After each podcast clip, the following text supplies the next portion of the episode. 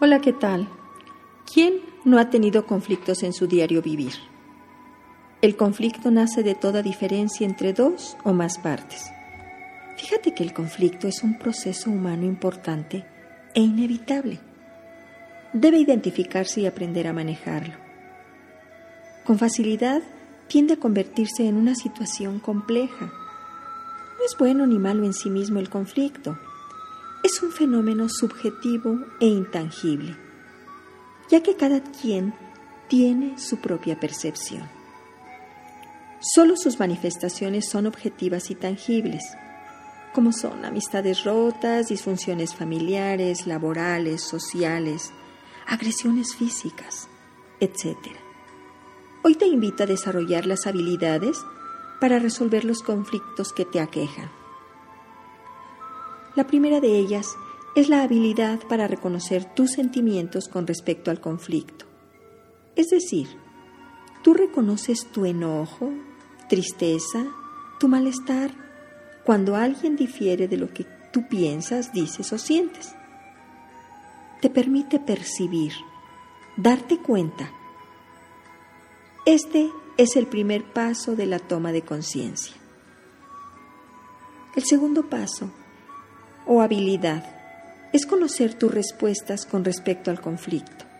Es decir, reconoces que con tu sentimiento, ya sea de enojo o tristeza, te lleva a agredir, gritar, lastimar, competir, evadir, llorar.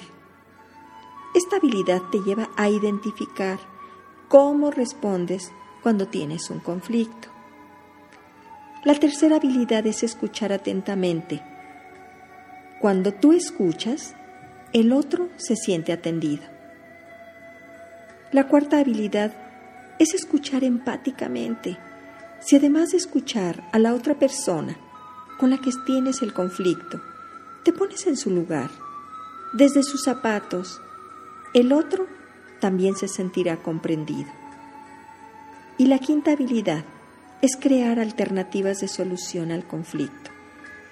Estas cinco habilidades te permiten tener una actitud asertiva del manejo del conflicto, al asumir, es decir, hacerte cargo, porque a ti te toca, a ti te toca actuar y responsabilizarte para que se solucione un conflicto y evitar que crezca y se vuelva inmanejable. Cuando ya has aprendido a desarrollar y sistematizar estas habilidades, yo te garantizo que no habrá conflicto que tú no puedas resolver.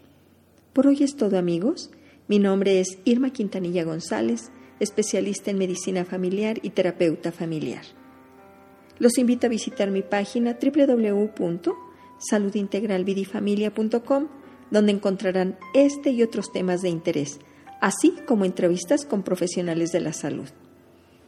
No olviden que toda crisis y conflicto, cuando lo superamos, aprendemos y crecemos. Que tengan una excelente semana.